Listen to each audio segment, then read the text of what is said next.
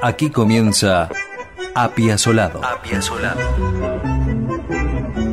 Media hora con el largo trayecto de quien cambió el modo de entender el tango. Apiazolado. Apiazolado. Conduce Eduardo Marchetti. Desde 1940 aún hasta hoy día he tenido todos los problemas más tremendos en mi vida por una sola causa, por querer cambiar, por querer evolucionar en una música popular que se llama el tango.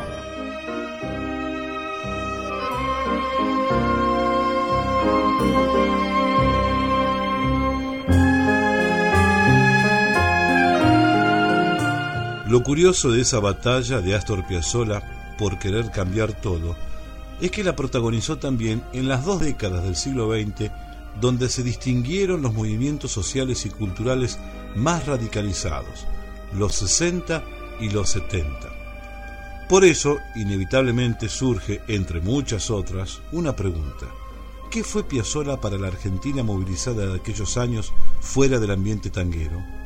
Es necesario decirlo, también fue resistido o muchas veces ignorado en sectores donde se manifestaban las ideas de cambio no solo para la política, sino también para el arte y la cultura. En uno de estos programas dijimos que por aquellos años el público de Piazzolla estaba ceñido a intelectuales, jóvenes y universitarios, pero vale aclararlo también, a pequeños grupos de intelectuales, jóvenes y universitarios. Entonces, cuáles eran los cambios que aspiraba la sociedad argentina, desde dónde se expresaban y quiénes lo querían. Hace poco, al enterarse de la puesta al aire de este programa, un amigo ex militante de aquel tiempo me confesó que se perdió en esos años el placer de disfrutar a Piazzolla por cuestiones ideológicas. A muchos también nos pasó con Borges.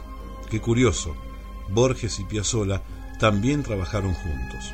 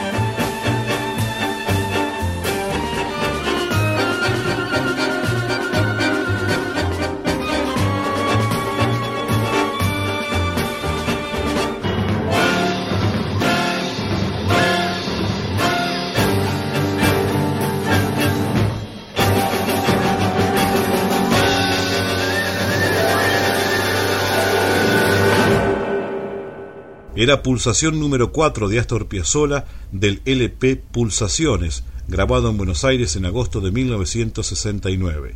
Acompañaban a Piazzolla Dante Amicarelli en piano, Antonio Agri y Hugo Baralis en violines, Simón Slonik en viola, José Bragato cello, Cacho Tirao en guitarra, Arturo Schneider en flauta y saxo, Quicho Díaz con trabajo y José Corriali en percusión. En este mismo LP se incluyen algunos temas instrumentales de la operita María de Buenos Aires.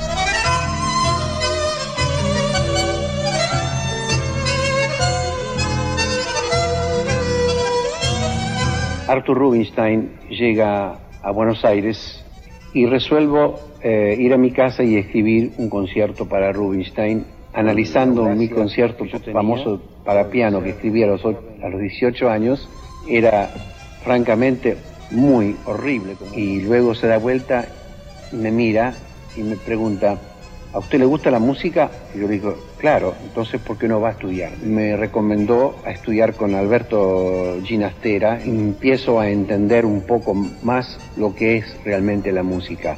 Empecé a hacer arreglos. Lógicamente los arreglos eran muy avanzados para esa época de 1939 y la gente, me di cuenta que mucha gente escuchaba esos arreglos míos y no les causaba ninguna gracia. El tango no debía cambiarse, no se puede cambiar. El tango tenía que quedar siempre dentro de ese estilo 1940. En la Argentina se puede cambiar todo menos el tango.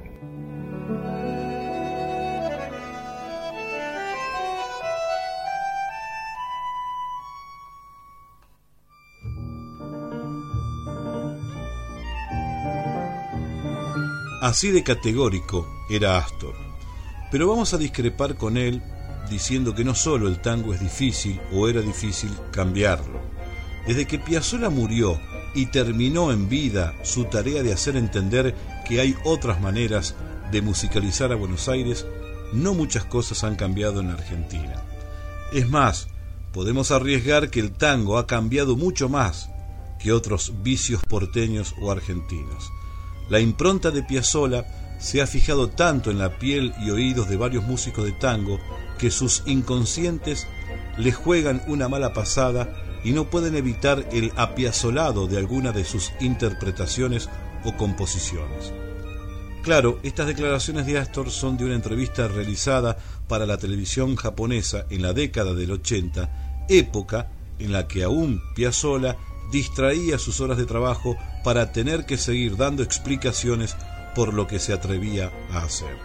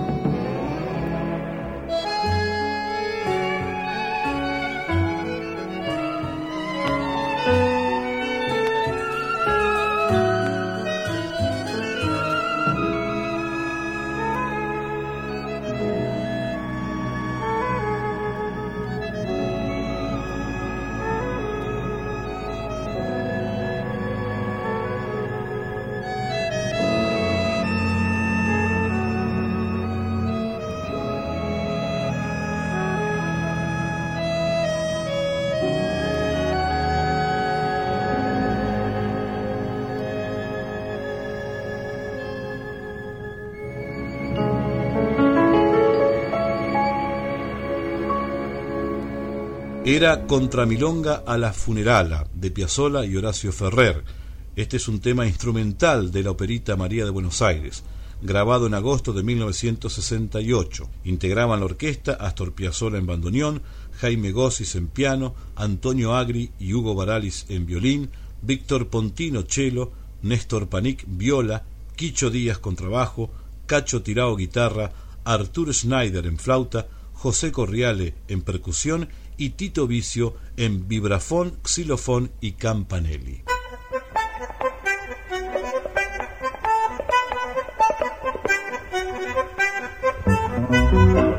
Piazzolla no solamente fue un creador de estilo, de escuela, cuando componía, también fue un creador cuando se dedicaba a escribir arreglos de tradicionales temas de tango de autores también tradicionales que luego él interpretaría con sus sucesivas orquestas o como solista. En ese aspecto, Astor también era un provocador, pero que llegó a enriquecer esas composiciones, diríamos casi intocables. Ejemplos hay de sobra. Uno de ellos, a comienzos de la década del 60, cuando publica el LP Tango para una ciudad, interpreta con su quinteto temas propios y ajenos con sus inconfundibles arreglos. Está el caso de Cafetín de Buenos Aires y Milonga Triste, ambos temas con la voz inteligentemente elegida por Piazzolla para la ocasión de Héctor de Rosas. Por ese motivo y para el final del programa de hoy, hemos elegido Milonga Triste en contrapunto entre dos Piazzolas. La primera versión que escucharemos es del LP Tango para una ciudad con la voz de Héctor de Rosas y pegadita otra versión del mismo tema pero con Piazzolla como solista en bandoneón, aunque con el acompañante del mismo bandoneón de Astor.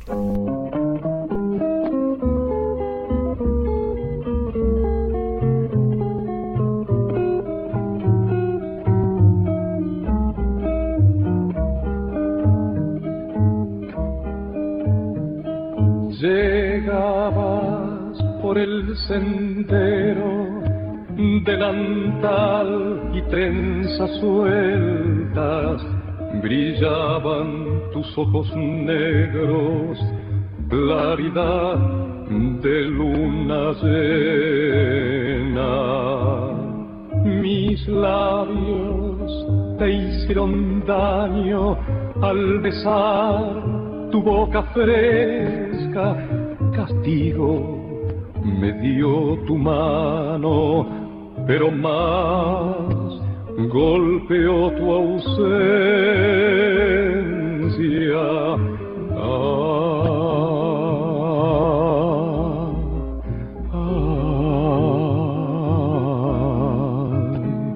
volví por caminos blancos, volví sin poder llegar, grité con mi grito largo, canté sin saber cantar.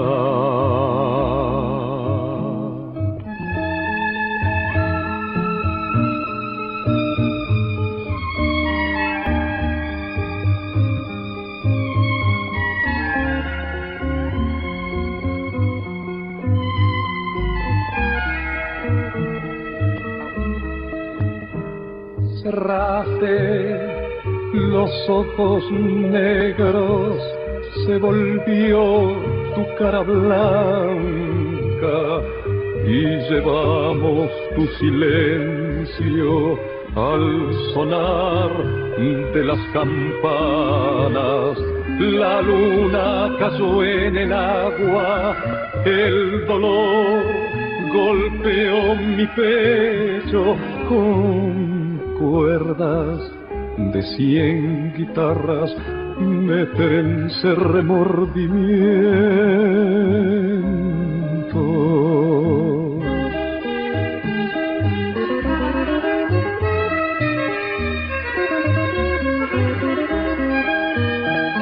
Tristeza de haber querido tu rubor en un sendero tristeza de los caminos que después ya no te dieron.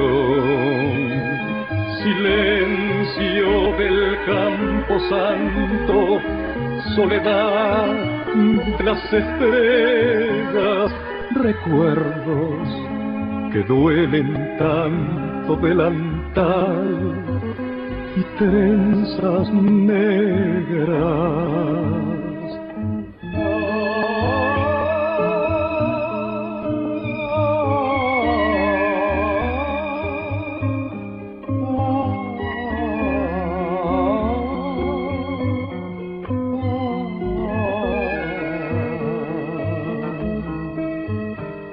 Volví por caminos muertos volví sin poder llegar, grité con tu nombre bueno,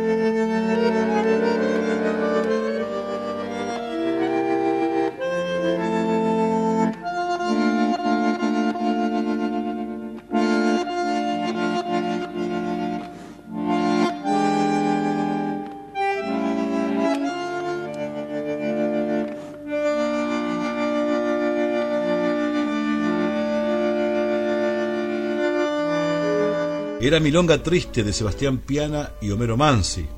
La primera versión, grabada en 1963 con el quinteto que integraban Piazzolla en bandoneón, Osvaldo Mansi, hermano de Homero, en piano, Antonio Agri violín, Quicho Díaz contrabajo y Oscar López Ruiz en guitarra y la voz, como decíamos, de Héctor de Rosas. La segunda versión es de Piazzolla como solista de bandoneón, grabada en 1970.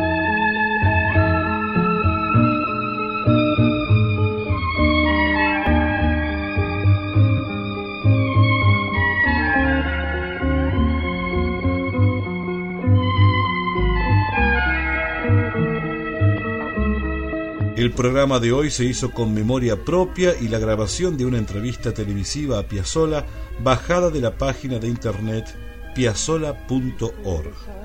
Informamos también a nuestros oyentes que hay una forma de comunicarse con nosotros a través del correo electrónico. La dirección es apiazolado.yahoo.com.ar. Apiazolado es con doble Z y doble L. Escriban sobre lo que deseen, siempre que se trate del objeto de este espacio, sugerencias, opiniones, pedidos, música en MP3, ¿por qué no? Lo que quieran. Muchas las estrellas, recuerdos que duelen tanto delantal y trenzas negras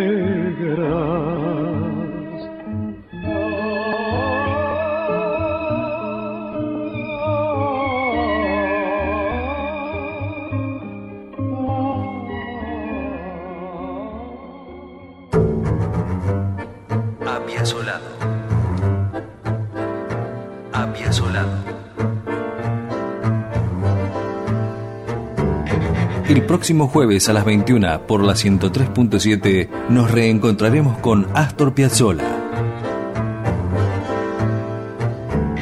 Apiazolado. Media hora con la vida y obra de quien revolucionó los conceptos del tango. Apiazolado. Apiazolado.